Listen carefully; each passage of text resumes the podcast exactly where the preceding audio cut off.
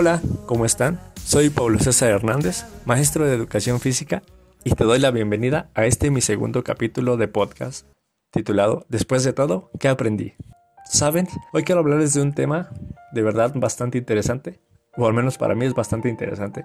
Ya sé que les había prometido continuar con la parte de mi presentación, pero la verdad es que esta semana estuvo un tanto cuanto complicada para mí y no me dio oportunidad de detallar esa parte como yo hubiese querido el programa. Pero el tema del que les quiero hablar, de verdad espero que les resulte igual de fascinante que a mí. Y se trata de la importancia de la activación física en el adulto mayor. Pero antes de verdad quiero agradecerles a todos ustedes que desde el primer momento me han hecho llegar las muestras de apoyo por este proyecto que acabamos de comenzar y en verdad lo valoro como no tienen una idea. Gente con la que no estaba pues en constante comunicación eh, se acercó y me, me, expresó sus ideas, su sentir y de verdad eso vale para mí mucho, mil gracias y vamos a, a tratar de seguir avanzando, seguir mejorando en estos aspectos que pues si bien no soy el más experto en esta parte tecnológica, sí trato de hacerlo de la mejor manera posible. Y por eso es que no puedo tener un tema mejor desarrollado que este por la premura de que quisiera subirles contenido cada semana. Así que eh, le explico un poco la razón de por qué quiero tratar este tema el día de hoy. Y es que de verdad en nuestro país no existe una cultura de la activación física en el adulto mayor. Como sabemos, esta pandemia, pues ellos han sido el principal sector a los que se les ha visto afectado, ya que son demasiados eh, los adultos mayores que conforman este sector. Así que pues espero que esta información les sirva a ustedes, les resulte interesante, tanto como a mí y pues recordarles que no dejen de compartirnos, ya que de esta manera podremos llegar a más gente y eso beneficia mucho al programa, sobre todo con sus comentarios, para poderles tratar temas de interés, darles otra, otro punto de vista con respecto a lo que ya van conociendo ustedes. Eh, de verdad espero no alargar mucho este podcast, hacerlo de manera muy breve pero muy concisa también. Y bueno, sin más presentación, vamos a dar.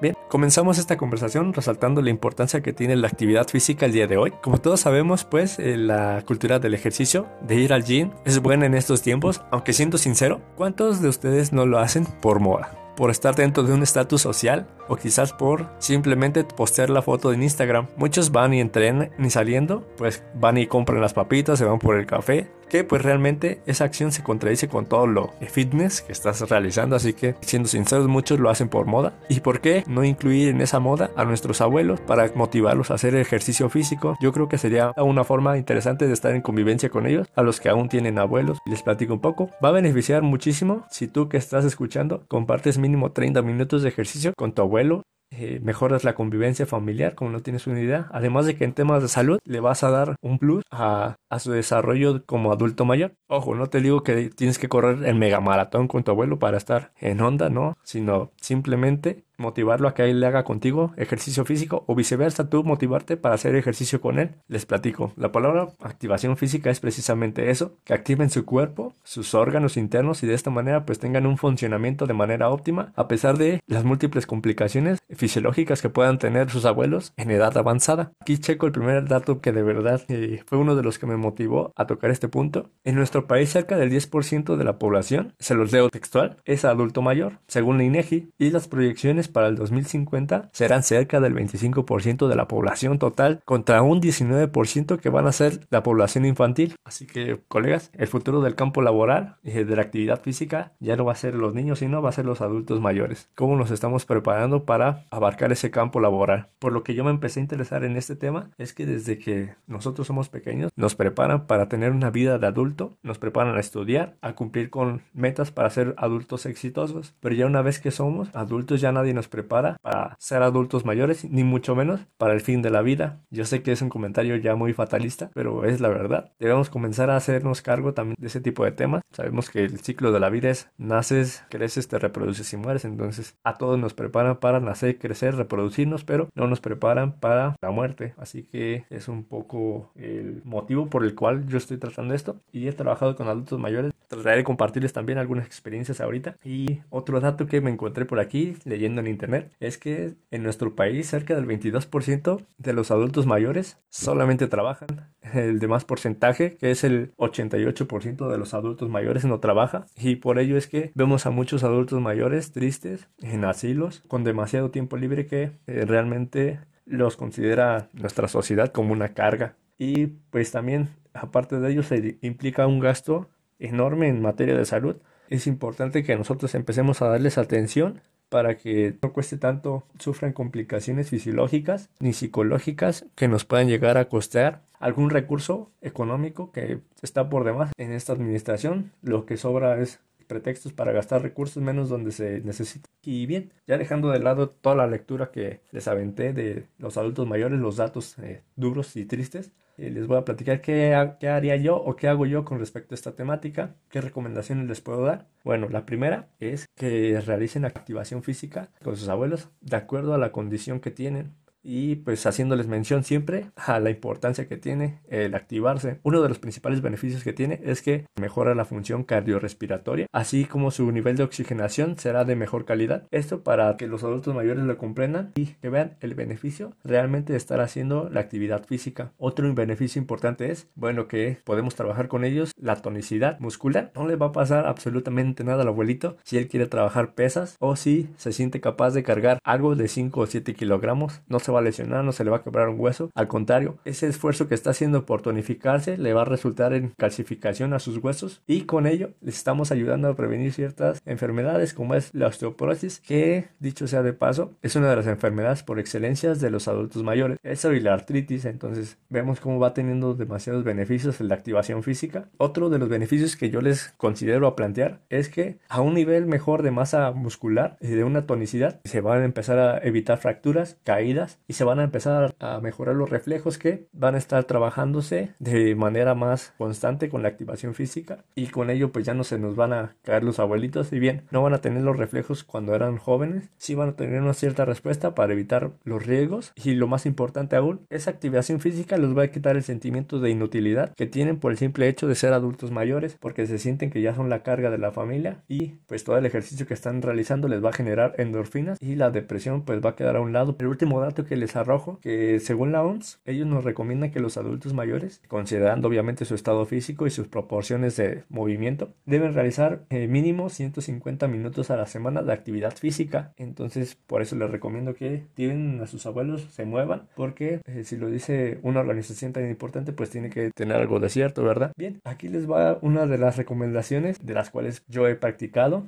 y algunas de las anécdotas que yo he tenido con respecto a este sector trabajando. Y es que integremos a nuestros abuelos a grupos de trabajo o nosotros mismos formemos un grupo de adultos mayores para activarlos físicamente. Ese es uno de los mejores consejos que yo les puedo dar porque yo trabajé un año de servicio social con grupos de adultos mayores en una institución de salud aquí en la ciudad, el IMSS propiamente, y pues ahí se realizó toda la convocatoria para los adultos mayores. Solamente acompañé a dos grupos de 30 adultos mayores, en total eran 60 abuelitos. Entonces, el estar haciendo ejercicio con ellos, de verdad es increíble la energía que ellos están derrochando con el ejercicio. No saben, eh, además de todas las anécdotas que ellos pueden contarte, pueden platicarte, todo el aprendizaje que te están dando por medio de sus experiencias. Yo pasaba tres días con ellos, de una hora, hora y media aproximadamente, y lo bien que me la pasaba, de verdad, para mí no era una carga ir a a ese servicio social, sino que yo disfrutaba demasiado pasar el tiempo con ellos, porque así como nosotros somos ocurrentes, ellos también lo son. De verdad, la experiencia que pueden brindarte es demasiado valiosa. Pues aquí les platico un poco la rutina que se tenía. Los lunes se trabajaban ejercicios de fuerza con su peso corporal, con algunos aditamentos para que empezaran a trabajar esa parte de la tonicidad muscular. El miércoles pues eran rutinas de baile. Yo aquí les comento, yo no soy el mejor bailarín. Y yo solamente en ese día les ponía calentamiento y hacía que uno de los abuelitos que nos acompañara, pues ellos pusieran las rutinas de baile para que ellos también empezaran a sentir la confianza de expresarse y pues con los bailes, eh, algunos sí eran muy, muy locos, muy divertidos, otros eran muy típicos del adulto mayor, puros danzones, etcétera, pero era muy padre ese trabajo con ellos. Y los miércoles, los viernes, perdón, eran actividades de juegos lúdicos, era básquetbol, cachibol, etcétera, actividades donde ellos se ponían a competir y parecían niños chiquitos de verdad, primero o segundo de primaria, parecían, le entraban muy, muy bien al ejercicio y a pesar de que se les veía débiles, ellos se sentían fuertes por lo mismo de que ya veníamos haciendo ciertas rutinas de ejercicio. Y pues al principio no, no había como un grupo definido de amigos en adultos mayores y pasó el tiempo y los señores pues ya se empezaban a hacer convivencias entre ellos, empezaban a citarse para ir a comer, para desayunar y eso era lo padre de ellos que ya no se sentían sentían carga, ya no se sentían estresados en su casa, sino ya tenían nuevas amistades con quien compartir. Además que en los días especiales, eh, Día de Muertos, posadas, etcétera, ellos organizaban los convivios y las convivencias que se hacían eran de traje, entonces ellos eh, no les costaba nada, se sentían importantes llevar el platillo que se iba a probar ese día. Hacer ese grupo de adultos mayores de verdad fue una de las satisfacciones más importantes porque hacía sentir a la gente muy útil. Bien, en resumen, a manera de que aprendí, les platico un poco. La actividad física pues no solamente nos sirve a nosotros los jóvenes, sino que también hay que hacer que la adopten los adultos mayores, nuestros padres o nuestros abuelos y que la realicen con nosotros para que así ellos estén en buenas condiciones al momento de ser adultos mayores porque como les repetí en un principio nadie nos enseña a envejecer. No hay un modelo a seguir entonces todos los cambios que puedan hacerse para vivir de manera digna eh, es el momento pertinente de hacerlos porque si bien nosotros como mexicanos comentamos no pasa nada todos de algo nos hemos de morir etcétera tenemos como que ese pensamiento siempre de la muerte pero no tenemos el pensamiento de qué vas a hacer mientras estés vivo cómo vas a terminar tus últimos días vas a estar dando lástima vas a estar con los achaques. Hay que empezar a preocuparnos por qué calidad de vida vamos a tener para antes de que pasemos a trascender, decía un compañero de la carrera. Y pues disfrutar los momentos que restan para que vivan en plenitud. Eso es lo más importante, vivir siempre felices, no preocupados del mañana, del futuro, sino siempre pensando en el ahora. Otro de los, de los puntos importantes obligamos a nuestros abuelos a, si no quieren moverse y nosotros vemos la posibilidad de que ellos pueden hacerlo, a moverse, porque de eso les va a beneficiar muchísimo y el día de mañana ellos lo van a agradecer. Como no tienen una idea de esa convivencia que pasen con ustedes, va a ser oro molido para el, momento en que pues ya no los tengamos con nosotros. Y pues esto sería eh, a grandes rasgos todo lo que tenía planeado tratar con ustedes. Espero les haya gustado el tema de hoy. Yo sé que fue algo muy breve, pero si quieren saber más, les invito a seguirme en mis redes sociales. Están en la descripción de este podcast. A darle me gusta, compartirlo con todos sus conocidos. Y, si crees que a alguien le pueda servir esta información, reenvíasela. Hagamos mucho más grande esta comunidad. Y claro, si tienes alguna duda o algún comentario, de verdad ponte en contacto conmigo y me encantaría leerte. Así que pues nada, escríbeme. Yo estaría encantado de leer tus comentarios y tus sugerencias. Muy bien, esto sería todo por el día de hoy. Yo me despido. Pasen un excelente día, una tarde de descanso, de relajación o una noche reparadora. Nos vemos la próxima semana en Después de todo, ¿qué aprendí? Hasta luego.